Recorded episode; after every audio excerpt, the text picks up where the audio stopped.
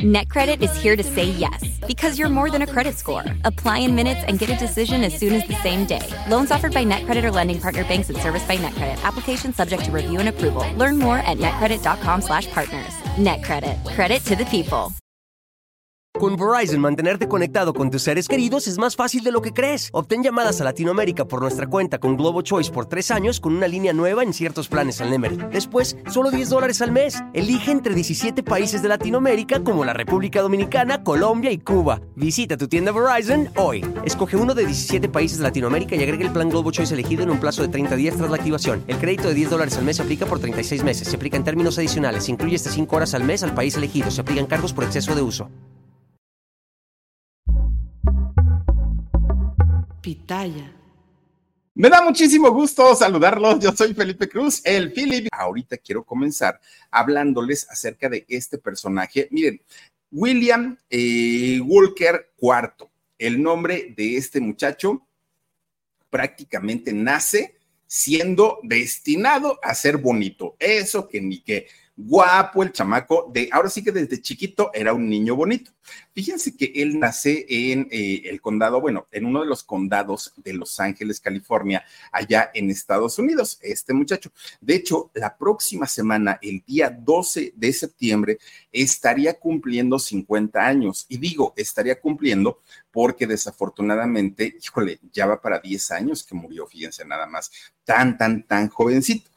Fíjense que, su papá, don Paul Walker, eh, era un hombre que se dedicaba a este asunto de las alcantarillas allá en, en Los Ángeles, pero él era, él era, contratista, claro que también le, le sabía perfectamente a cambiar las alcantarillas, tenía contratos con el gobierno, pues digamos que tenía un buen trabajo, pero contrario a lo que pasa en México, que estos contratistas que se alquilan para trabajarle al gobierno ganan millones y millones y millones y millones de pesos, oigan, con contratos verdaderamente chuecos. Allá en Estados Unidos, la gente y muchos de los contratistas que trabajan para el gobierno, no creen ustedes que son millonarios, no, les va bien, no son pobres, pero tampoco es que sean contratos de miles y miles y miles y millones de dólares. Para nada. Digamos que es un trabajo hasta cierto punto normalito. De hecho, fíjense que Paul Walker, el, el padre del actor de quien estamos hablando hoy, en su juventud fue boxeador y de hecho en dos ocasiones ganó lo que allá es una premiación muy importante en Estados Unidos, que fue los guantes de oro. Fíjense, no le iba tan mal, pero de repente el, el padre de, de, Paul Walker, de, el actor, se queda pensando y dice, ay, no, es que luego la gente que se pone a boxear no queda muy bien de salud, a veces mueren en el ring, a veces un mal golpe, no, no, no, no, no, mejor me retiro de esto porque la verdad yo sí quiero casarme y sí quiero tener familia y sí quiero tener hijos, entonces, pues, ¿para qué arriesgo mi salud y para qué arriesgo, pues, a mi gente? Y fíjense que como conocía de estos riesgos, él se salió. Ahora, ¿por qué sabía de estos riesgos? Bueno, porque su padre, es decir, el abuelo de Paul Walker IV, que, que, es el actor de Rápido y Furioso, el abuelo, el papá de su papá, pues era boxeador y él fue un boxeador profesional. Ahí sí, para que vean, no solo ganó los guantes de oro, él sí ganó todos los premios habidos y por haber. Él sí fue profesional en el boxeo. De hecho, tenía un apodo, ya ven que a los boxeadores generalmente y a los luchadores, bueno, a los, a los deportistas en general se les conoce pues con un mote, con un apodo. A él se le conocía como el irlandés Billy Walker. Así era como le decían. ¿Y por qué le decían el irlandés? Bueno, porque sus raíces realmente venían de allá. Tiene raíces inglesas, irlandesas, italianas, muchas, de muchas partes de allá de Europa son las raíces de la familia Walker. Fíjense que eh, en el caso de, de un señor que muy trabajador, sí, pero aparte como era grandote, pues sí se sonaba, sí le daba sus buenos trancazos a sus contrincantes y no le fue mal en el boxeo. Pero ya cuando llega a la edad adulta, pues claro que empieza con estos problemas de salud que tienen los boxeadores y por eso su hijo eh, ya no quiso dedicarse a, esta profesión porque decía, pues es muy bonito, me gusta el ring, pero ya después pues empezamos a tener problemas de salud. Entonces dijo que no. Bueno, pues el padre de, del actor de Paul Walker, fíjense que dejando el, el, boxeo, él se dedica a ser piloto de pruebas para la marca Ford, la marca de autos. a eso se dedicaba. ¿Y por qué? Pues porque la velocidad le encantaba, le encantaba la velocidad, pero también la adrenalina del boxeo dejó de hacer boxeo y dijo, pues me dedico a ser eh, piloto de pruebas, ¿no? Para, para la marca de Ford de, autos. Bueno, pues resulta que por estas razones que ya venían desde familia, es que Paul Walker IV, eh, el actor, es que nace con esa necesidad de vivir la adrenalina y de vivir su vida al máximo le gustaba la, velocidad, le gustaban los autos y también le gustaba el boxeo. Un, muchachito que desde que nace pues ya traía como, como que esa estrella de dedicarse a los deportes extremos. Bueno, el señor Paul Walker III, el padre del actor, resulta que siendo él eh, trabajador, después de haber dejado el boxeo, haber eh, comenzado también a trabajar como eh, piloto de autos de la marca Ford. Posteriormente comienza a trabajar para el gobierno como eh, esas personas que cambian el alcantarillado de la ciudad. Bueno, pues en esas andaba cuando de repente se cruza por su vida una mujer muy guapa. Bueno, imagínense qué tan guapa que era modelo a ese nivel. Bueno, esta mujer de nombre eh, Cheryl Cradbury, fíjense que eh, una, una chica guapísima, guapísima, que además de todo estaba en su mejor momento, en su mejor momento como modelo.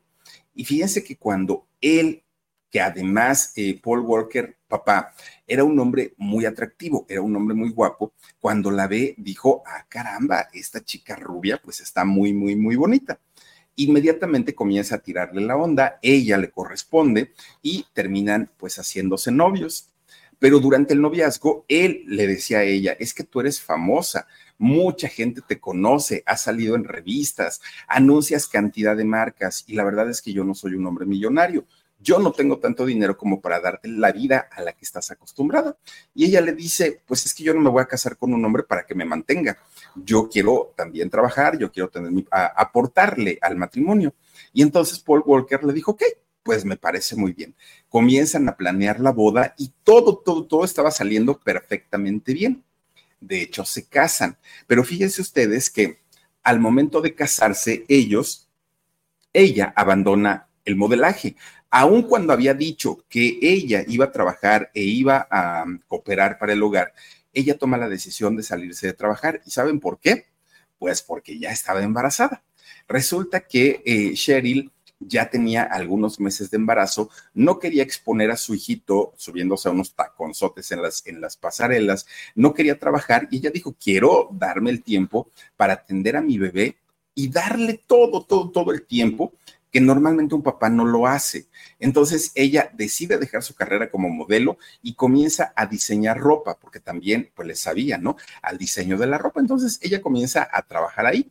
Ella estaba feliz de la vida, porque además de todo, pues la, maternidad prácticamente le había cambiado la vida.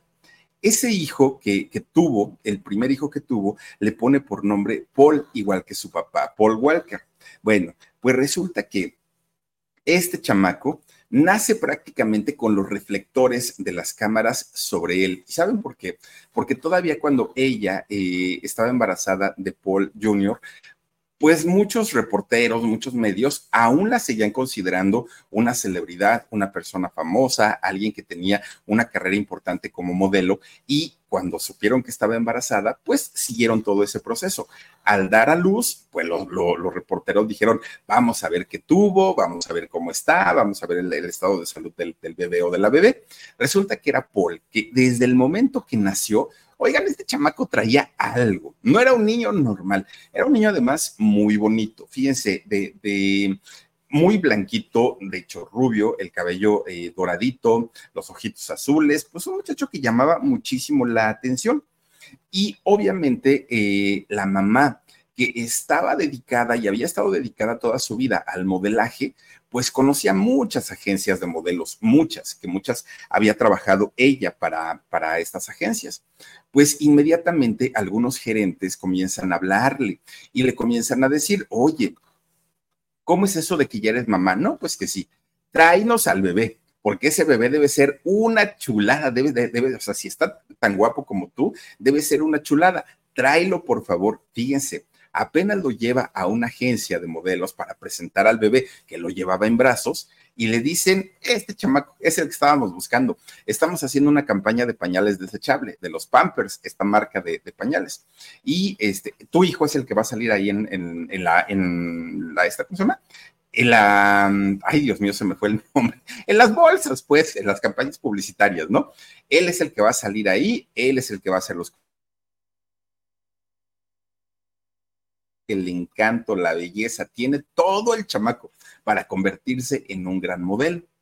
Ah, bueno, pues dijo la mamá, pues está bien, si ustedes dicen, déjenme preguntarle al papá. Ah, el papá encantado de la vida dijo, pues ese era tu mundo. Finalmente tú, tú decidiste dejarlo, pero pues el chamaco tiene aptitudes y además pues va a ganar un dinerito. Nunca con el interés o el afán de para que nos mantenga, pero finalmente pues sí, pasa el tiempo y fíjense que la familia eh, sigue creciendo. De hecho, tuvieron cuatro hijos más, además de Paul. Estos cuatro hijos fueron Caleb y Cody. Ellos dos, hijos varones, y posteriormente tuvieron a Ashley y a Amy. Más Paul, pues ya eran cinco integrantes, y la mamá y el papá, pues ya eran siete pero Paul era el consentido, no solamente por ser el mayor, ser el primogénito. Además, Paul con Verizon, mantenerte conectado con tus seres queridos es más fácil de lo que crees. Obtén llamadas a Latinoamérica por nuestra cuenta con Globo Choice por tres años con una línea nueva en ciertos planes al Nemery. Después, solo 10 dólares al mes. Elige entre 17 países de Latinoamérica como la República Dominicana, Colombia y Cuba. Visita tu tienda Verizon hoy. Escoge uno de 17 países de Latinoamérica y agrega el plan Globo Choice elegido en un plazo de 30 días tras la activación. El crédito de 10 dólares al mes se aplica por 36 meses. Se aplica en términos adicionales. Se incluye hasta 5 horas al mes al país elegido. Se aplican cargos por exceso de uso pues era el más carismático, además Paul era el que ya estaba trabajando, además Paul había hecho que su mamá dejara el modelaje y eso el papá siempre se lo agradeció. Entonces, de alguna manera, el niño siempre fue como el consentido, siempre fue como el niño mejor tratado, aunque a todos los trataban muy bien, pero Paul era como punto y aparte, ¿no? El papá estaba orgulloso de, él. Bueno, pues resulta que eh, don Paul, padre, fíjense que él profesa, yo, creo que sigue profesando la religión mormona. Eh, dicho correctamente, es la iglesia de, la iglesia de Jesucristo de los santos de los últimos días. Ese es el nombre de la religión, pero pues la religión eh, es más conocida como la religión mormona por el libro del mormón, ¿no? Eh, bueno, ya, ya, ya es, son cuestiones teológicas, pero resulta que este señor toda su familia se dedicaba a eso, incluso tenía cargos dentro de la iglesia y poco a poquito comienza a jalar a su familia dentro de esta religión. A su esposa y posteriormente a sus hijos son criados todos bajo pues estos preceptos de la eh, iglesia de, los mormones. Bueno, pero él ocupaba parte de su tiempo para trabajar en, en las labores de la iglesia y el poco tiempo que le quedaba libre lo trabajaba como contratista, que de por sí, como les había dicho al principio, ser contratista no era sinónimo de ser millonario y menos si trabajaban para el gobierno. Entonces, como digamos que tenía un trabajo de medio tiempo, la familia pues apenas iba saliendo al día no eran pobres, pero tampoco tenían pues eh, una vida llena de lujos, ¿no? Y aparte siendo personas de Dios, siendo personas dedicadas a su religión, pues tampoco era algo que les importara tanto, por lo menos mientras los niños estuvieron chiquitos. Entonces, fíjense ustedes que eh, los niños sí llegaron a tener carencias en algún momento y todo lo que... Eh, hacían o podían hacer los papás, lo hacían en favor de sus hijos. Y con lo que la esposa trabajaba como diseñadora de modas, pues ayudaba, ¿no? A los gastos del hogar. Bueno, pues miren, si algo le gustaba a Paul Jr., era todo lo que tenía que ver con lo acuático. De hecho, a Paul le encantaba, le gustaba muchísimo la biología, todo lo que tenía que ver con lo marino, todo eso le encantaba y le fascinaba. De hecho, estando muy chiquito, muy, muy, muy chiquito, le dice un día a su papá que quería aprender a surfear. Ya ven que ocupan estas tablas y se van a, pues digamos, como a deslizarse sobre las olas. Pero el papá le dice que no podía. Le dijo, hijo, es que no puedo pagarte cursos para que aprendas a surfear, porque no me alcanza, hay que mandar a tus otros hermanos a la escuela y pues la verdad es que no, no tengo dinero para eso. Y entonces eh, Paul decía, híjole papá, pero es que yo sí quiero aprender y mira que los chavos andan en la playa y se deslizan en las tablas y todo, pues no puedo, hijo. Pues el chamaco, fíjense que muy aguerrido y muy aventurado, solito, solito, solito, se iba a la playa y ahí en la playa observaba cómo se aventaban los chavos, los que ya sabían, cómo se iban levantando de la tabla, cómo es que iban eh, pues surfeando las olas. Él aprendió solito, solito, solito. Y en uno de, de, sus tantos trabajos que llegó a tener como modelo, le alcanza para comprarse una tabla de surf, que aparte no son nada baratas.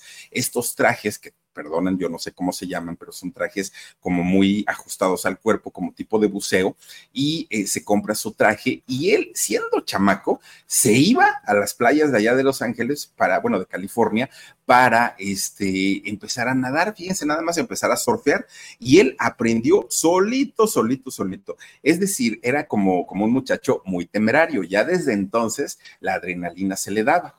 Bueno, pues resulta que de repente un día le, dice a su papá, ay papá, ¿sabes que mucha gente de los que van a surfear allá a la playa tienen su, su, casa de la playa, aparte de la casa de la ciudad que tienen, tienen una casa en la playa y pues les quedaría cerquita y todo.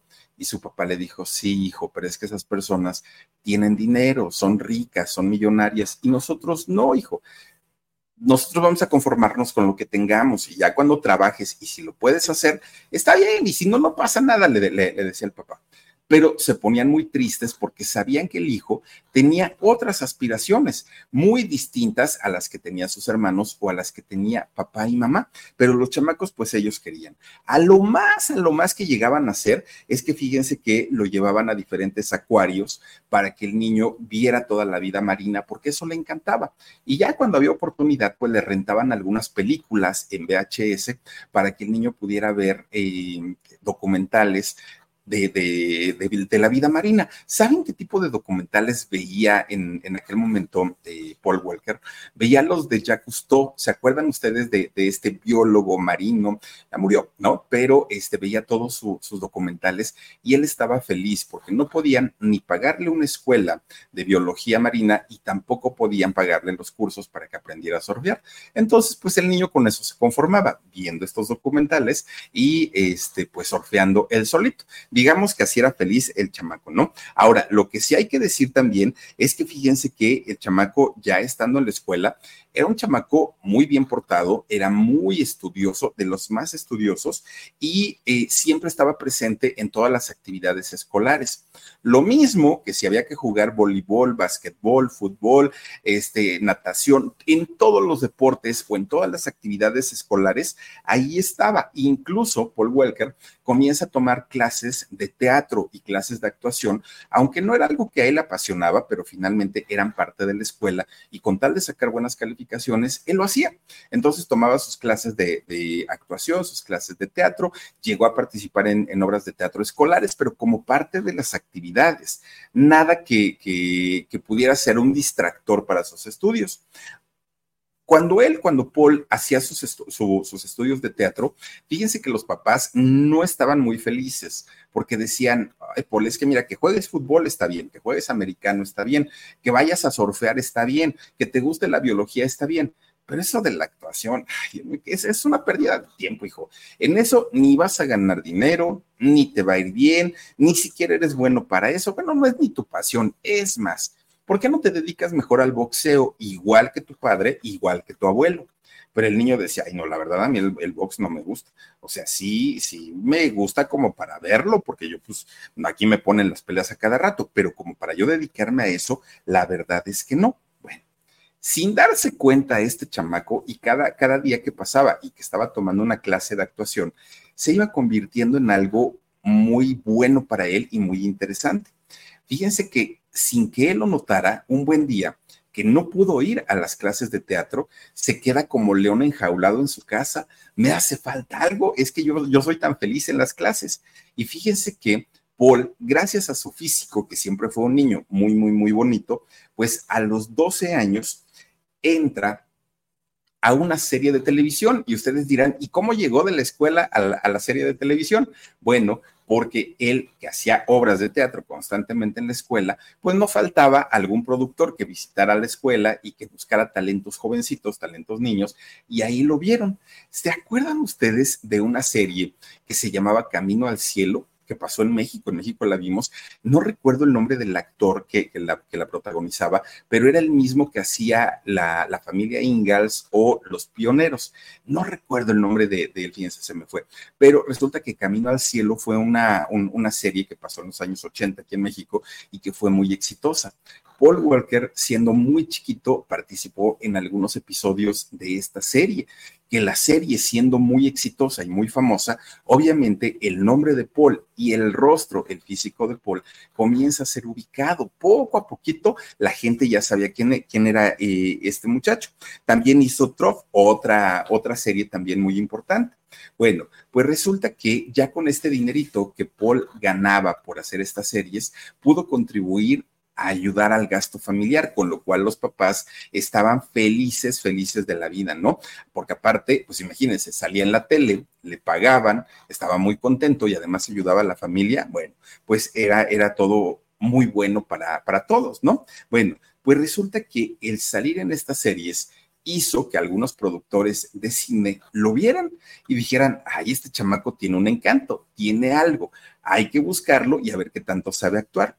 Fíjense que nuevamente su físico encantador, una sonrisa eh, que, tenía este muchacho, que los productores comienzan a, llamar, a llamarlo hizo sus primeras películas, estas llamadas películas hollywoodenses de clase B o de tipo B, que son películas de bajo presupuesto, que no, que no son reconocidas por ser películas con buenos argumentos, con buenos guiones. En realidad, pues son películas palomeras, pero que finalmente, pues ya compiten también dentro de la industria. Y en este tipo de películas es donde Paul comienza su carrera ya en el, en el cine. Ahora, el hecho de trabajar en el cine tampoco quería decir que este muchacho dejara la, escuela. Él seguía siendo todavía un buen estudiante. Bueno, pero para aquel momento, cuando él comienza a ganar un poquito mejor ya en el cine y eh, se daba cuenta que no le faltaba trabajo, habla con sus papás y les dice, papás, quiero dejar la escuela porque me quiero dedicar 100% a la actuación. Obviamente los papás no lo dejan, no le dan permiso y le dicen, Paul, estás loco. Con Verizon, mantenerte conectado con tus seres queridos es más fácil de lo que crees. Obtén llamadas a Latinoamérica por nuestra cuenta con Globo Choice por tres años con una línea nueva en ciertos planes al Nemery. Después, solo 10 dólares al mes. Elige entre 17 países de Latinoamérica como la República Dominicana, Colombia y Cuba. Visita tu tienda Verizon hoy. Escoge uno de 17 países de Latinoamérica y agrega el plan Globo Choice elegido en un plazo de 30 días tras la activación. El crédito de 10 dólares al mes se aplica por 36 meses. Se aplica en términos adicionales se incluye hasta 5 horas al mes al país elegido. Se aplican cargos por exceso de uso. Primero termina una carrera y después de terminar la carrera, si quieres dedicarte a ser actor, pues igual, ¿no? Lo puedes hacer como plan B pero como para dedicarte a eso, pues no, si ya estás ganando tu dinerito, pero no siempre hay trabajo, pero luego vienen rachas donde no los llaman a los actores, ¿a qué le juegas? Primero tu carrera y ya luego, este, pues comienzas a pensar en hacer una, una carrera como actor. Fíjense que eh, Paul, que era parte de todo un niño bien portadito, sigue el consejo de sus padres y termina su secundaria y posteriormente comienza a prepararse y a tomar cursos para poder adentrarse ya en la preparatoria y eh, posterior a la universidad, pero como biólogo marino, que era algo que a él le llamaba muchísimo, muchísimo la, la atención.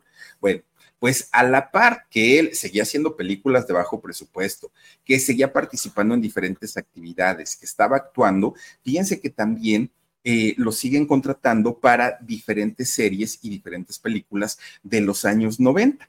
Fíjense que, que era un muchacho al que no le quedaba ni un minuto del día no tenía necesidad de trabajar porque era obligación de sus papás mantenerlo, pero finalmente él era tan, tan, tan inquieto que siguió haciendo series y siguió haciendo películas. Bueno, Obviamente estamos hablando de, películas, nuevamente les digo, de bajo presupuesto, nada espectacular, pero él ya se estaba, esas películas que hizo de bajo presupuesto le sirvieron y le funcionaron como aprendizaje, porque si bien no había tomado cursos como actor profesional, por lo menos el hacer este tipo de contenidos le estaba beneficiando porque fue su gran escuela, sin pagar un solo peso. Bueno, fíjense que de repente un día lo llaman de, eh, para hacer una película de estas que él hacía, que se llama Tammy y el T-Rex. Ahí sale con una, una chica que posteriormente se convierte en una actriz muy conocida eh, de nombre Denise Richard.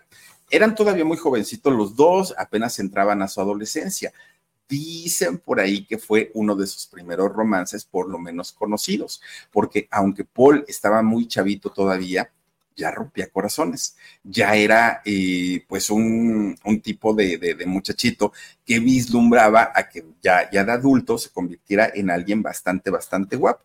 Bueno, pues Todas las chicas querían con él, aparte siendo ya medio famosillo, pues obviamente estaban felices de la vida, ¿no? Ya, ya conquistaba corazones. Sus ojitos azules, su sonrisa perfecta y su cabellito rubio le, le ganaban, pues obviamente, esta popularidad entre las muchachitas. No era millonario ni ganaba mucho dinero, pero ya por lo menos tenía con qué invitarlas un helado, ya por lo menos tenía para llevarlas al cine. Además, fíjense que gracias a que había hecho surf siendo niño, a que eh, jugaba pues diferentes deportes, fue labrándose un buen físico, hablando de, su cuerpo, ¿no? delgadito, pero muy marcado, aparte el muchacho, y a eso súmenle que tenía pues un, rostro muy bien parecido, pues obviamente el, el, muchacho pues comienza a despertar la pasión de muchas adolescentes. Bueno, ya, de hecho, fíjense que Paul, ya siendo adolescente, o Paul, ¿no? Ya, ya siendo adolescente, practicó artes marciales. Incluso después de su fallecimiento de este muchacho, le, le dieron el cinturón de oro. ¿Cómo se llama, Omar? Cinta de oro, no, cinta negra, perdón. Le, le dieron cintas negras y no sé qué tanto le dieron como homenaje póstumo por haber estudiado artes marciales. Bueno, pues resulta que cuando él ya se convierte en un jovencito, cuando ya tiene, digamos, el poder de tomar decisiones, él toma la decisión de que se iba a convertir en un biólogo marino, le costara lo que costara. Era su gran pasión desde que era chavito y no iba a permitir que por nada del mundo esta pasión pues la dejara en el olvido. Él sabía que tenía que hacerlo y para ello tenía que trabajar porque sus papás ya se lo habían puesto muy claro. No había dinero para que ellos se lo pagaran. Cuando él les comenta esta decisión a sus padres, sus papás se pusieron muy felices porque dijeron que bueno, hijo, que aunque nosotros no te podemos dar el dinero para que lo hagas, tú solito busques la manera de poder hacerlo. Y Paul decide que sí, que se iba a convertir en un biólogo marino, el más importante del mundo, según lo que él dijo, ¿no? Y que él se iba a pagar absolutamente todo. Fíjense que eh, obviamente su mamá, que sabía necesitaba más que nunca dinero, le dice, hijo, yo te voy a ayudar con todos mis contactos del modelaje para que comiences a trabajar ya de una manera formal como modelo y eso, con eso ya te vas a poder comprar a pagar tu escuela, pues, ¿no? Libros, materiales, eh, colegiaturas, todo lo vas a poder pagar, pues ya, ya cuando te dediques de lleno al modelaje. Y fíjense que sí lo hizo, ¿no? Sí, sí comienza a trabajar como, como modelo. De hecho, fíjense que, que Paul comienza a anunciar perfumes, pero de estos perfumes carísimos, carísimos, y le fue muy bien con, esta, con, con estas campañas que llegó a hacer en aquel momento. Bueno, pero para aquel momento, que ya rebasaba los 18 años, ya se había salido de su casa, es Estados Unidos, no es México. En México, bueno, no pasa nada si, si llegan a los 18 años y los hijos siguen viviendo en casa de los padres o los padres con los hijos. Pero en Estados Unidos, 18 años y vámonos. Y entonces resulta que él era su, su caso. Ya estaba viviendo aparte, de hecho, eh, llegó a vivir con, con algunos amigos, pero con lo que ganaba como modelo, una de dos, o pagaba su universidad o pagaba el alquiler de su vivienda. Entonces, fíjense que viéndose muy, muy, muy complicado, ¿qué creen que hizo? Le dijo a un amigo, amigo, no hay dinero, pero aparte no, no soy el único. Muchos de los que estamos estudiando no tenemos dinero pues para pagarnos la escuela, para pagar los libros y además para pagarnos alimentación, transporte y todos los gastos que se generan, ¿no? Entonces vámonos a vivir a un auto y se fueron a vivir a un coche, fíjense, batallaban pues para el baño, para bañarse, para, para todo, era la batalladera. Pero al poco tiempo se dieron cuenta que había un montón y montones y montones de estudiantes viviendo en coches porque pues no les alcanzaba el dinero. Para Paul, para Paul fue una, una etapa muy complicada y muy difícil.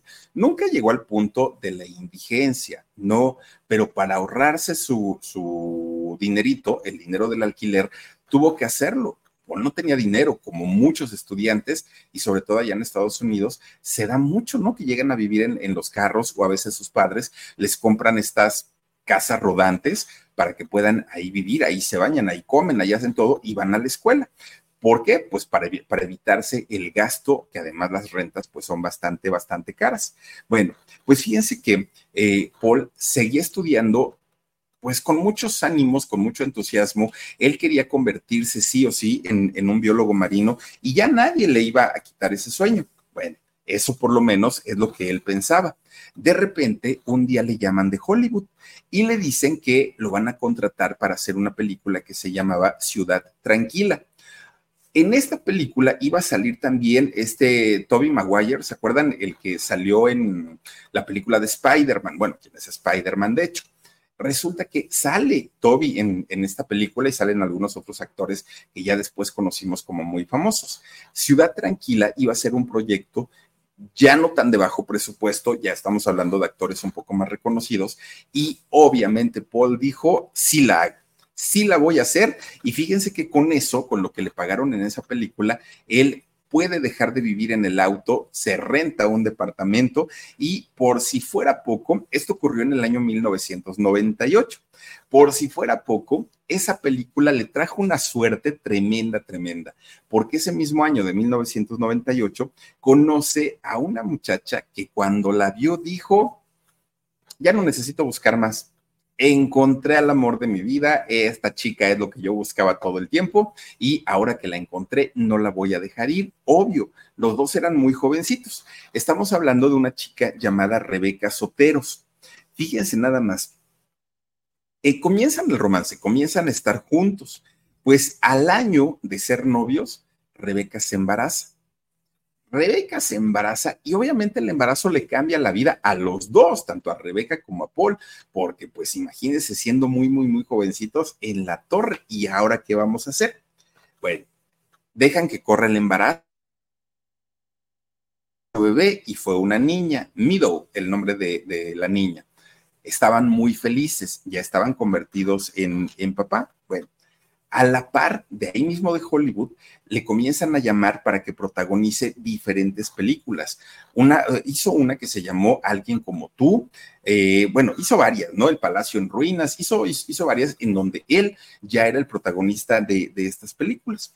Bueno, Rebeca, su pareja, habla con él un día y le dice, oye, Paul, fíjate, tenemos un año de estar juntos, tenemos una hija tú ya no eres el, actor principiante, ya tienes una, una, buena posición económica, no eran millonarios, todavía no cobraban millones de dólares, pero pues ya nos va mejor que antes.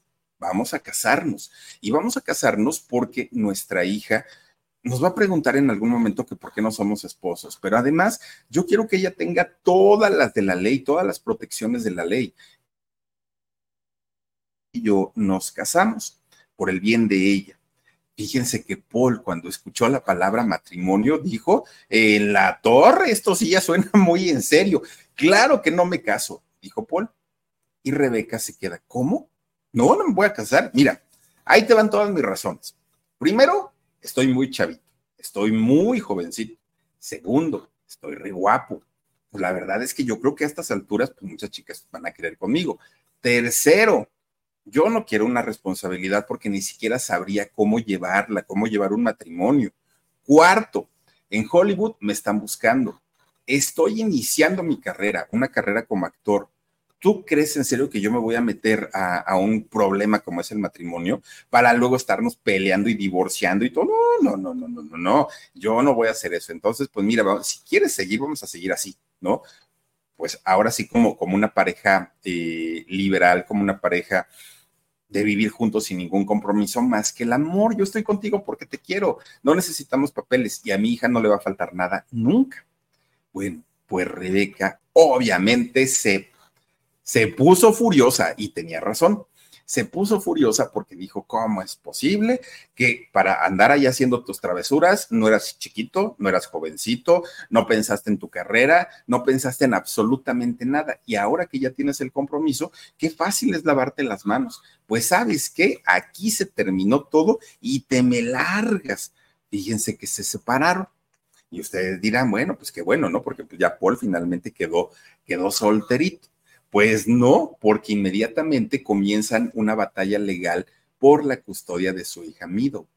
Pero una batalla legal encarnizada, pero encarnizada. De hecho, fíjense que Rebeca agarra a su niña, agarra a Mido y se la lleva a vivir a Hawái, se va con ella a Hawái. Y al papá, pues poco dejaba verla, casi no lo, lo, dejaba. De hecho, Rebeca, la mamá, y Mido, la hija, estuvieron 13 años en, viviendo allá en Hawái. Y durante todo ese tiempo, Paul pues la veía poquito, hablaba poco con ella, eso sí, siempre se hizo cargo económicamente de ella, pero finalmente pues no estaban juntos. Y Paul y su hija habían con Verizon, mantenerte conectado con tus seres queridos es más fácil de lo que crees. Obtén llamadas a Latinoamérica por nuestra cuenta con Globo Choice por tres años con una línea nueva en ciertos planes al Nemery. Después, solo 10 dólares al mes. Elige entre 17 países de Latinoamérica como la República Dominicana, Colombia y Cuba. Visita tu tienda Verizon hoy. Escoge uno de 17 países de Latinoamérica y agrega el plan Globo Choice elegido en un plazo de 30 días tras la activación. El crédito de 10 dólares al mes se aplica por 36 meses. Se aplica en términos adicionales. Se incluye hasta 5 horas al mes al país elegido. Se aplican cargos por exceso de uso creado un vínculo bastante, bastante fuerte. Los dos se querían mucho, se buscaban mucho y a Paul le dolía mucho no, no, no poder estar con su hija. Y entonces, pues era, era, digamos, como la piedrita en su zapato, ¿no? Porque ya para entonces ya triunfaba en Hollywood, para entonces, pues ya su, su vida había cambiado de una manera tremenda, tremenda, pero no, no tenía a su hija con él y eso sí le costó muchísimo, muchísimo. Bueno, pues total, después de años y años y años y años de pleito, resulta que un juez decide que la custodia se le tenía que quedar a Paul y que Rebeca tenía que entregarle a su hija, al padre, y que la niña iba a tener que vivir con él. Para, para la niña fue una felicidad tremenda y para Paul más todavía, pero Rebeca pues se quedó muy triste porque Rebeca había vivido y convivido con la niña toda la vida y de repente pues te vas con tu papá, pues las cosas no fueron sencillas, por lo menos para, para ella. Fíjense que ya con los años, con, con el tiempo, Rebeca y Paul eh, lograron llevar una relación por lo menos cordial, incluso se hablaba de una amistad entre ellos y que ya las cosas pues ya no, ya no eran tan agresivas como lo habían sido en, en algún momento. Incluso Paul siempre estuvo pendiente de Rebeca, de su, de su expareja, aunque ya no vivía ni siquiera con su hija, aunque ya Paul tenía la niña, siempre vio por ella, fíjense nada más. Bueno, pues resulta que la vida de Paul continúa, ¿no? Ya teniendo a su hija, pues él seguía siendo joven, seguía siendo guapo, ya era eh, un actor reconocido en Hollywood, hasta que finalmente, fíjense que en el año 2001, nuevamente le llaman de Hollywood y le dicen, Paul, ¿Estás desocupado? No, pues que sí, ¿para qué? Te tenemos el papel de tu vida. Vamos a hacer una película. Ah, sabemos que te gusta la adrenalina, que te gusta pues vivir a prisa, que te gusta todo eso. Sí, dijo él. Pues, ¿qué crees? Fíjate que estamos planeando hacer una película. Es solamente una película, ¿eh? no va a haber secuelas, no va a haber nada. Es una película que trata sobre los arrancones que se hacen en los callejones de Los Ángeles una película pues que es palomera, ¿no? No, no, no es así como lo mejor de lo mejor, pero ya se le va a meter un poquito de dinero. Ya te vas a poder trepar en carros buenísimos y pues la película pinta para, para ponerse muy bien. De hecho, en esta película vamos a traer a un actor que va a ser el protagonista de la historia y es Vin Diesel.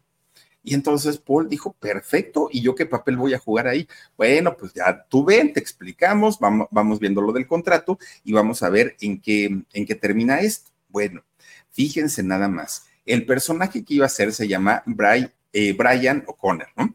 El, personaje de, este Paul. Bueno, oigan, sale esta primer eh, entrega de Rápidos y Furiosos el éxito, lo que, lo que le sigue. Un éxito, fue un fenómeno a nivel mundial esta película, algo que los productores pronosticaban como para un éxito mediano y solamente hacer una entrega, ellos no entendían cómo es que ya habían pasado meses y la gente seguía, seguía yendo al cine seguía yendo al cine para poder ver esta película. Y mucho tenía que ver que las chicas querían ver a este nuevo actor, a este muchacho de ojos azules y muy guapetón.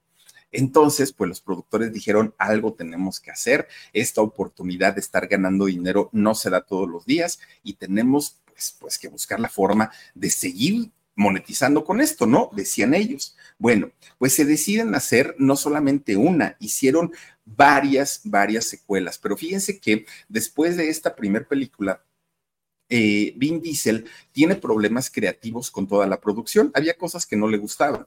Y él, siendo el protagonista, habla con los, directores y les dice, quiero que cambien esto, esto, esto, esto, esto, o me voy. Y le dijeron, pues vete.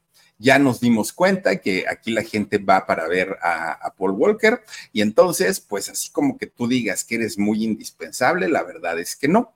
Y se fue, fíjense nada más. Obviamente con esto eh, cae la responsabilidad del protagónico sobre Paul, este muchacho joven, no tan experimentado como, como lo era Vin Diesel, pero que finalmente con la primera película las chicas lo amaron y los hombres todos querían treparse en un Porsche, todos querían tener un carrazo deportivo, tuneado, todo mundo, ¿no? Quería saltarse las vías del tren. Bueno, que esas películas, muchas escenas son buenísimas, pero muchas otras dice uno, ay, no inventen, ¿dónde, ¿de dónde sacan eso, no? Ya ni los Transformers, oigan.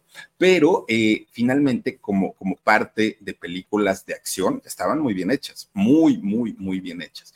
Y fíjense que así se hizo la película 1, la 2, la 3, la 4, empezaron a, y, y todas exitosas, porque aparte ustedes dijeran, ah, ya esta última estuvo re. No, no, no, no, cada película se iban superando cada vez más. Cada, cada, que pasaba el tiempo, la película iba teniendo más gente, más fans, iban sacando además productos promocionales, que si las chamarras, las playeras, las gorras, y en todo, en todo sacaban dinero, pero, pero bueno, a, montones, ¿no? Fíjense que en la primera película de Rápidos y Furiosos, eh, Paul Walker gana un millón de dólares, un millón de dólares, que para un muchacho que había vivido en un auto por no tener dinero era muchísimo, muchísimo, ¿no?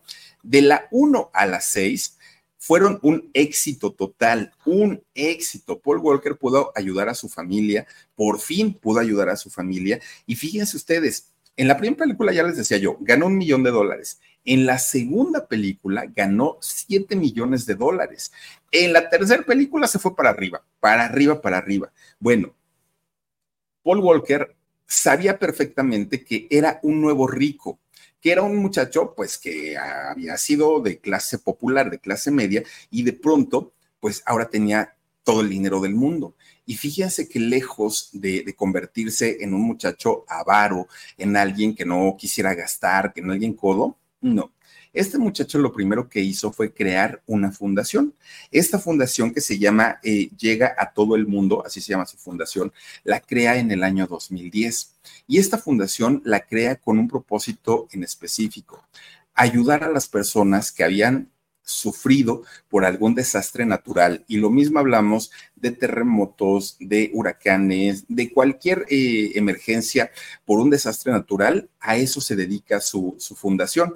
Y esto lo hacía porque le apasiona todo lo que tiene que ver con la biología, todo lo que tiene que ver con eh, la vida marina, a él, le encanta. Y él decía, ya que no puedo estar yo directamente ahí, por lo menos pues voy a poner mi fundación y voy a este, ayudar a la gente que, que se pueda. Bueno, Gracias a esta fundación que abre y que se llama Llega a todo el mundo, fíjense que eh, buscan a Paul Walker nada más ni nada menos que la gente de National Geographic y lo buscan para hacer una serie o un documental. Este documental que se hizo se llama La Gran Expedición Blanca. Fíjense que eh, esta, esta gran expedición blanca trata sobre los tiburones blancos que son avistados en las costas mexicanas. Y aquí a México viene eh, Paul Walker a hacer toda esta serie, todo este documental, y él estaba feliz de la vida porque por fin estaba logrando uno de sus sueños. ¿Cuál era? dedicarse a la biología marina. Si bien no lo hizo como eh, pues un profesional en, en la materia, sí lo estaba haciendo a través de cámaras y a través de contar él todo lo que veía, todo lo que pasaba, todo lo que sucedía durante esta serie. Bueno, él estaba feliz de la vida porque además para la promoción de, de, este documental tuvo que viajar prácticamente en todo, en todo el mundo. En uno de esos viajes, por cierto, que hizo, fíjense que le toca eh, ayudar a la gente que había vivido el gran terremoto de Chile del año 2010. Bueno, la gente que lo conoció y que vio ayudando a toda esta, a toda esta gente, decían, ¿es en serio que es el muchacho de Rápido y Furioso? Sí, es él. es que no lo puedo creer, es tan sencillo, es tan, tan educado, no parece artista de Hollywood, pues no parece, pero sí es él. El señor con sus propias manitas quitaba piedras de los escombros para sacar gente. Bueno, un, un hombre muy... Con Verizon, mantenerte conectado con tus seres queridos es más fácil de lo que crees. Obtén llamadas a Latinoamérica por nuestra cuenta con Globo Choice por tres años con una línea nueva en ciertos planes al Nemer. Después, solo 10 dólares al mes. Elige entre 17 países de Latinoamérica como la República Dominicana, Colombia y Cuba. Visita tu tienda Verizon hoy. Escoge uno de 17 países de Latinoamérica y agrega el plan Globo Choice elegido en un plazo de 30 días tras la activación. El crédito de 10 dólares al mes aplica por 36 meses. Se aplica en términos adicionales. Se incluye hasta 5 horas al mes al país elegido. Se aplican cargos por exceso de uso. Muy empático con las demás personas y muy preocupado por el dolor ajeno, fíjense nada más. Bueno, pues resulta que este, eh, estas películas de Rápido y Furioso, pues lo hicieron que no solamente estuviera haciendo esta saga, que era muy importante de Rápidos y Furiosos, además seguía trabajando en otros proyectos, como en series, como en el mismo documental de National Geographic, como en otras películas. Él seguía trabajando sí o sí. Además, por esos años, la revista People saca sus 50 más bellos del mundo en el año. Y en una de estas ediciones nombran a Paul Walker como uno de los más bellos de todo el mundo. Y yo creo que tienen razón, ¿no? Pues el muchacho tenía su, su buen físico. Bueno, pues resulta que Paul estaba feliz de la vida porque era un actor reconocido, ya tenía su fundación, ayudaba a su expareja. Su hija Meadow estaba viviendo con, con él. Miren, ahí está justamente. Su, su, hija estaba viviendo con él. Además, había eh, podido ya estar de cerca con lo, de la, con lo, del documental Viendo la vida marina. Pero además, eh, Paul también estaba o había romanceado con las mujeres más bellas del mundo del espectáculo, con las más guapas, ah, habían estado entre sus brazos. Bueno, pues resulta que era el momento de darle rienda suelta a otra de sus grandes pasiones, que era la velocidad y que eran los autos. Una pasión que a final de cuentas iba a terminar por quitarle la vida y de una manera muy tonta. Fíjense ustedes que para aquel momento Paul con todo el dineral que ya se había metido a la bolsa, ya tenía en su colección personal más de 30 autos deportivos de gama alta, de estos carros, lo mismo podemos hablar de un Ferrari que de todas estas marcas, ¿no?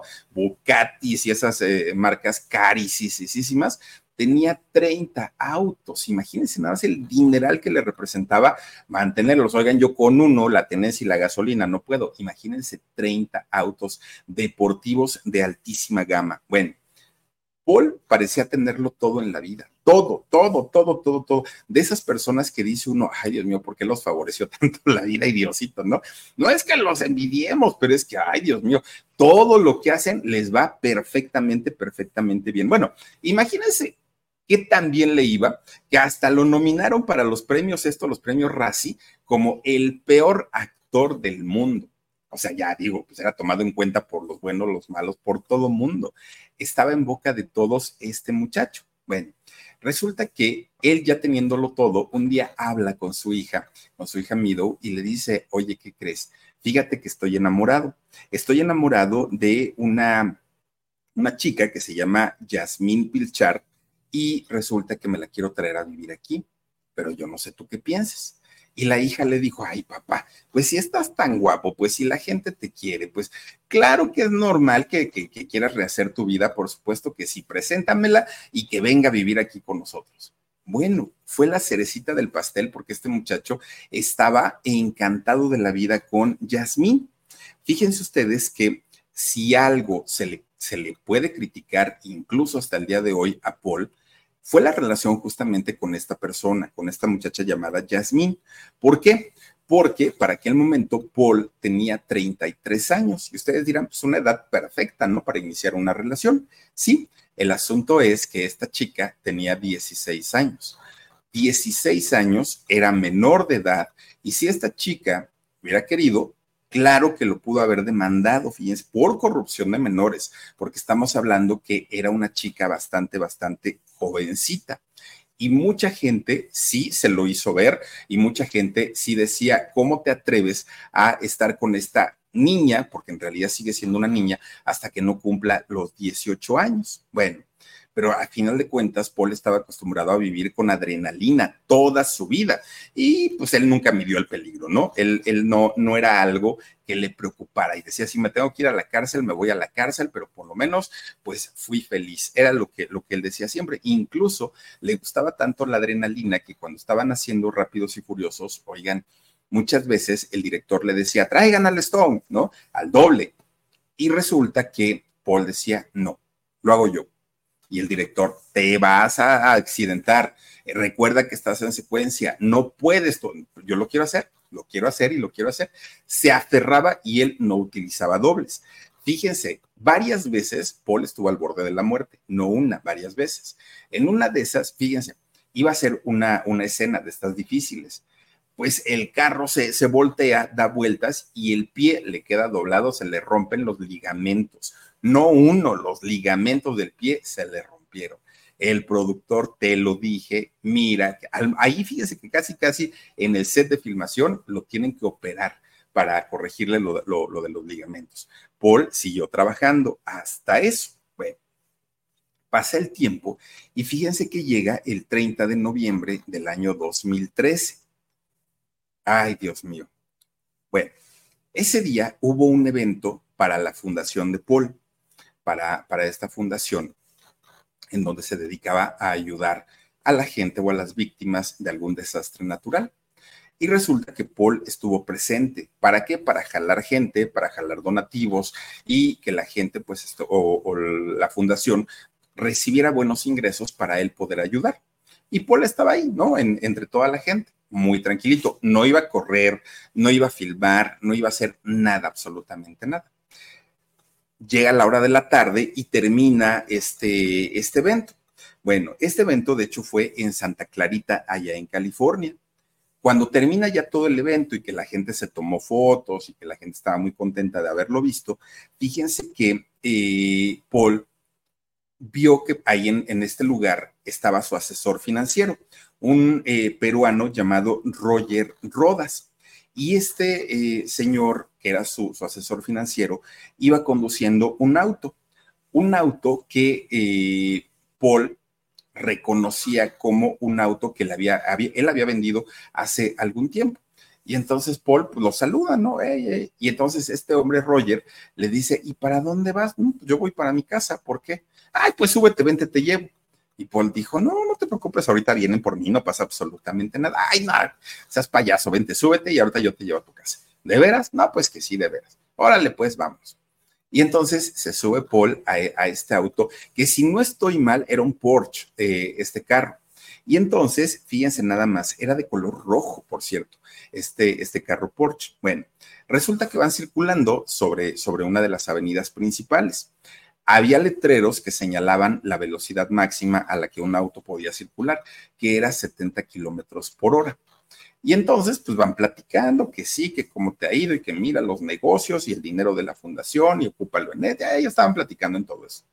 Y de repente le hace eh, Roger, ay, no inventes, es que viniendo aquí en el Porsche, mira que qué bonito está, y luego trayéndote a ti aquí al lado, no, hombre, ya me siento que, que voy en rápidos y furiosos, ¿no? Le dijo el, el este conductor, Roger. Y entonces, miren nada más qué carrazazazazazaz. Y entonces le dijo, ¿te acuerdas cuando, cuando haces tu personaje es el de Brian O'Connor? No, pues que sí me acuerdo. Y entonces que le empieza a pisar el acelerador y de 70 kilómetros, que era la velocidad permitida, le pisa el acelerador a fondo y el auto sube la velocidad a 160 kilómetros por hora. Imagínense nada más, casi, casi lo doble de lo permitido. Oh, aquellos iban tendidísimos, tendidísimos, ¿no? Súper rápido.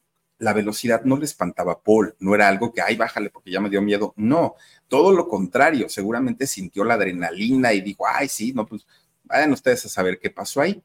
Pero resulta que en una de esas, el auto se descontrola, pierde el control Roger, el peruano, el asesor financiero, y en ese momento el carro se empieza a jalonear y a esa velocidad de más de 160 kilómetros por hora, ya no lo pudo estabilizar y el coche se fue a estampar contra un poste de la luz, que el poste salió volando, el poste de la luz, y fíjense ustedes que el carro todavía rebota y se va a estampar contra un árbol. Ahí es donde queda el, carro, este eh, Porsche color rojo, ahí es donde queda montado en, en un árbol. Había gente, obviamente, circulando que vieron este accidente. Vean nada más, es que era, era imposible que alguna persona quedara con vida después de este accidente. Saben, el árbol, si ustedes ven, no es que haya sido un árbol enorme, pero el árbol no recibió el golpe de seco. Quien recibió el golpe o lo que recibió el golpe fue el poste de la luz. Ahí es donde pegaron con todo y ya nada más remataron en el árbol. Pero al momento que pegan contra el árbol, el coche se incendia.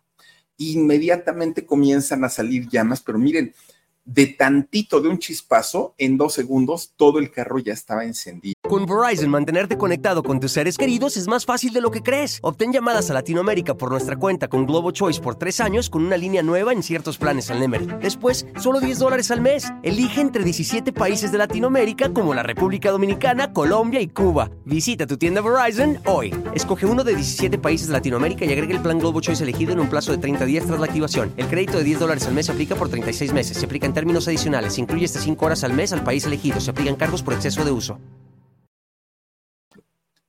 La gente llama al 911 porque no daban créditos. Es que el carro iba volando prácticamente. La gente llama al 911 para, para pedir ayuda. Llega la gente del 911 y comienzan a apagar el incendio. Cuando lo apagan, lo que sacan de ahí fueron dos cuerpos calcinados estaban irreconocibles. Nadie daba crédito que ahí en ese carro iba copiloto eh, Paul Walker. Fíjense nada más, este hombre que había jugado con la velocidad toda su vida, ahora había quedado ahí en el, en el auto. Cuando se hace eh, la, la primera autopsia, porque aparte de todo, pues estaban irreconocibles los dos.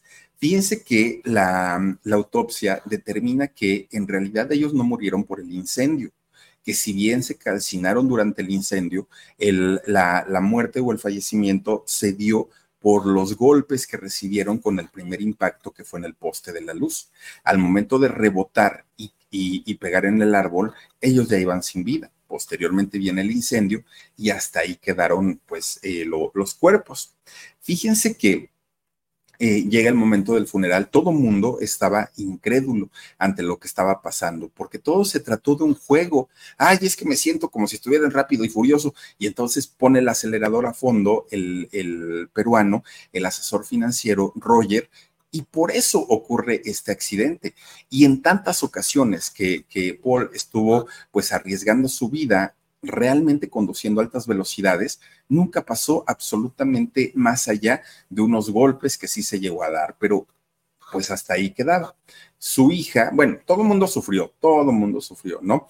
Su, su viuda, eh, sus padres, todo el mundo sufrió, pero sin lugar a dudas, el rostro más desafortunado durante todos estos servicios funerarios fue su hija, Meadow. Fíjense que Meadow, de hecho, le dedica a su papá unas palabras que, bueno, pusieron a llorar a toda la gente que estaba ahí, a todos, ¿no? Porque era, era realmente triste escuchar a la niña, pues bueno, ya era una jovencita, pero era, era triste escucharla despedir a su papá. Era muy grande el amor que, la niña tenía para, para su papá y obviamente le dolió muchísimo. Pasa el tiempo y pues obviamente tenían que ver dónde y de qué manera se iba a repartir todo, todos los bienes de Paul, que además no era poquito. Fíjense que eh, resulta, pues imagínense, solo la colección de autos, ya olvídense del efectivo y de todo, la pura colección de autos era definitivamente algo verdaderamente carísimo, pero además se calcula que él tenía en eh, sus cuentas bancarias un aproximado de 24 millones de dólares. 24 millones, pero hay que tomar en cuenta que para aquel momento Paul tendría 40 años. Entonces, pues estaba muy jovencito para tener una fortuna pues de tantos millones de dólares. Todo, absolutamente todo, al 100% pasó a manos de su hija. su hija se convierte en la heredera universal de toda la fortuna de su papá. Pero algo que la hija decía, yo cambiaría esto y diez veces más por la vida de mi papá y porque regresara conmigo. Tan es así y tan estuvo dolida su, su hija, que fíjense que ella no se queda con, con, ahora sí que con los brazos cruzados y lo que hace es solicitar una investigación para determinar cuáles habían sido las causas reales de la muerte de su papá. Ella no se quedó con el rollo de, ah, pues es que el auto perdió el control del conductor y por eso, porque iban a alta velocidad. Ella decía que no y que a ella más bien le sonaba a que este automóvil Porsche tenía algún tipo de desperfecto. Y si era esto, ella iba a proceder legalmente en contra del fabricante de la marca Porsche para que eh, compensaran de alguna manera este daño. Fíjense que tardaron cerca de un año para poder dar el dictamen. Y cuando el dictamen sale, dicen que no, que el carro no tenía ningún desperfecto y que todo había sido por la falta de pericia del conductor que no supo volver a estabilizar el auto, que no pudo eh, nuevamente, pues ahora sí, mantenerlo firme y que eso lo había llevado al accidente, pero la hija dijo no. Yo no estoy de acuerdo con, con este dictamen, yo no creo que haya sucedido, sucedido de esta manera y entonces pone una demanda en contra del fabricante de, la marca Porsche. Y fíjense hasta dónde son las cosas. Ella decía que iba a llegar hasta las últimas, hasta las últimas consecuencias y que si después de agotar todas las instancias, efectivamente no había ningún desperfecto en el coche, ella iba a retirar la demanda. Pero si no sucedía de esta manera, pues obviamente ellos tendrían que pagar las consecuencias. La marca con tal de evitarse el problema, porque además se trataba del fallecimiento de un actor dedicado a la alta velocidad y sus coches están diseñados justamente para eso. Entonces, para no ensuciar la marca, la, marca Porsche, que es una marca muy importante y muy cara, para no tener que ver a esta muchacha Mido en los diferentes tribunales, para no tener que estar el nombre de la marca entre abogados y que además es muy caro y muy desgastante, fíjense que un día citan a Mido y le dicen, no vamos a alegar contigo. Si tú crees que esto fue un desperfecto, ya te dijeron que no, ya se hicieron los peritajes correspondientes y te dijeron que no, pero vamos a hacer algo, te vamos a dar una cantidad muy generosa de dinero, retiras la denuncia y ahí queda todo el problema. ¿Qué decides?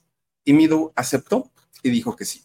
Llegaron a un acuerdo extra, ¿cómo le llaman esto? Extrajudicial y de esta manera se terminó el, el pleito, pero hasta el día de hoy, Mido, la hija de, Paul Walker, fíjense que ella sigue pensando que hubo algo más que eh, pues llevó al fallecimiento de su papá, que no fue ni la falta de pericia del conductor, que además se sabía que el conductor manejaba este tipo de automóviles desde hace mucho tiempo y que mucho había tenido que ver la marca. Eso es lo que eh, comenta Mido después de haber recibido pues obviamente el pago de la compensación que no le hacía falta, el dinero que le dejó su papá era suficiente. Incluso Mido le ha dado seguimiento a todas estas obras que hacía su papá a través de su fundación, porque si algo le sobra a esta muchacha, pues es dinero, tiene asegurada cuántas generaciones, ¿no? En adelante. Pero lo que no quería es que lo que fuera que, pasó con la vida de su papá no quedará impune.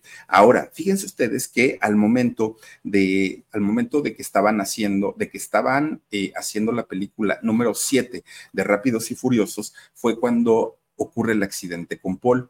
Él ya no pudo terminar esta película. De inicio, los productores dijeron, ya no vamos a, a, seguir la película, hasta aquí la vamos a hacer, pero la gente empezó a decir, y por lo menos Paul grabó algunas escenas, pues sí, ya teníamos casi el 80%. Pues termínenla, háganla, queremos ver el trabajo de Paul. Y entonces fíjense que los directores hacen dos cosas, bueno, tres. De hecho, la primera que hacen es, sacar imágenes de archivo de Paul y ponerla. Segundo, de esas imágenes de, archivo, muchas, muchas escenas sacan de, espalda a, de espaldas a Paul, es decir, no da la cara y en las que era necesario que él saliera, fíjense que contratan a sus dos hermanos, a los dos, tanto a Caleb y a Cody, para que ellos salieran personificando a su hermano, porque además se parecen muchísimo. Y gracias a eso pudo salir la película número 7 de Rápidos y Furiosos. Bueno, Ya han pasado casi 10 años, miren, sí, sí se parece, ¿no? Pues obviamente con, un buen, ¿cómo le llaman a esto? caracterización, seguramente sí le dan perfectamente al tipo y la voz la deben tener igual. Ya han pasado casi 10 años del fallecimiento de Paul Walker, fíjense, y aún se le sigue recordando como un actor muy, muy temerario, como un actor al que le encantaba la adrenalina y como un actor que a sus 40 años, en un accidente por demás absurdo, perdió la vida. A sus 40 años, este muchacho hizo 34 películas y 10 series de televisión. Fíjese nada más, un chamaco muy, muy, muy trabajador y pues lo más triste y lo más doloroso pues es haber dejado a su hijita, ¿no? A su hijita pues que, quería tanto, porque pues luchó tanto por ella hasta que el juez decidió dársela. Pero bueno, pues descansa en paz este actor de Rápidos y Furiosos. Pues bueno, Después de eso, siguieron haciendo películas, creo que ya van en la nueve, no sé cuántas películas llevan, pero las exitosas son de la uno a la seis y la siete solamente es como un homenaje póstumo a Paul Walker. Pero bueno, pues hasta ahí le dejamos con la historia de hoy y Omarcito, regálame saluditos, por favor, para eh, Noemí Pérez Arellano. Dice, qué horror, pobre. Gracias, Noemí. Sí, de verdad que sí. María del Rocío Velázquez, qué barbaridad, no quedó nada de auto. No, no, no, es que les digo que hubiera sido imposible que alguien saliera vivo de ahí. Regina Becerril Huerta dice, no, irá, no iría drogado por esa forma de correr, pues sí, pues sí tentó a la, a la suerte. 160 kilómetros por hora, pero además no era una autopista, era una, carretera, pues donde la velocidad permitida eran 70 kilómetros por hora, pues obviamente no. Dice Rosa Ruiz, me encantan tus narraciones a diario, me acuesto contigo, gracias. Ay, hasta me dio calor, Ay, mira, hasta me pusiste chilito. Diana Nava dice, mi Philip, te ves muy bien esta noche, saluditos desde Windsor, California. El carro se partió por la velocidad dice, ¿por qué estás en tu pueblo? ¿No tienes para pagar la renta? sí tengo. No, fíjate que no pago renta ya en, donde vivo, en la Ciudad de México, no pago renta. Pero déjenme platicarles que eh, esta casa, bendito sea Dios, y con la ayuda de mis hermanos se la, se la hemos construido a mis papás, ¿no? Que mis papás vivían allá en la ciudad, ellos no vivían aquí, aquí teníamos algún terrenito, pero ellos vivían allá pero cuando pues, llegan a cierta edad, ellos dijeron queremos tranquilidad, queremos sol, queremos no smog, queremos no gente, y decidimos la familia hacer esta casita. Entonces, como ustedes verán, miren, todavía ni siquiera está terminada la chimenea ni nada, estamos pues, todavía en el proceso, y para eso, para la supervisión, me vine para acá. Pero además, eh, estoy junto con mi hermano Israel y con Omarcito, haciendo el canal de Con Sabor a México. Entonces, estamos aquí trabajando y ahora lo que voy a hacer es un ratito allá, un ratito aquí, pues al cabo tengo dos casas, bendito sea Dios, ¿no? Porque en ninguna de ellas pago renta, gracias a Dios. Entonces, no, no, no, no, no es por eso. Alejandra Cruz Martínez Hernández dice, me despido, que tengan una hermosa noche. Alejandrita, muchas gracias. Antonia Gómez Orozco dice, ya era su destino, probablemente. Jos Paredes López dice, abrazos, Philip, buena historia para esta buena noche. Gracias y gracias a todas y a todos ustedes. Oigan, vámonos al alarido. Por favorcito, acompáñenme y en un ratito, 11 de la noche, nos conectamos en el canal del alarido. Soy Felipe Cruz, el Philip. Mañana cerramos la semana con dos, no una, mañana van a ser dos historias bien buenas y les prometo que conocen a estas dos artistas, por lo menos las han escuchado cantar en algún momento. Cuídense mucho, pásenla bonito. Soy Felipe Cruz, el Philip. Gracias Dani, gracias Omarcito. Adiós. NetCredit is here to say yes to a personal loan or line of credit when other lenders say no. Apply in minutes and get a decision as soon as the same day. Loans offered by NetCredit or lending partner banks and serviced by NetCredit. Application subject to review and approval. Learn more at netcredit.com slash partners. NetCredit. Credit to the people. Con Verizon, mantenerte conectado con tus seres queridos es más fácil de lo que crees. Obtén llamadas a Latinoamérica por nuestra cuenta con Globo Choice por tres años con una línea nueva en ciertos planes al Nemery. Después, solo 10 dólares al mes. Elige entre 17 países de Latinoamérica como la República Dominicana, Colombia y Cuba. Visita tu tienda Verizon hoy. Escoge uno de 17 países de Latinoamérica y agrega el plan Globo Choice elegido en un plazo de 30 días tras la activación. El crédito de 10 dólares al mes se aplica por 36 meses. Se aplica en términos adicionales. Se incluye hasta 5 horas al mes al país elegido. Se aplican cargos por exceso de uso.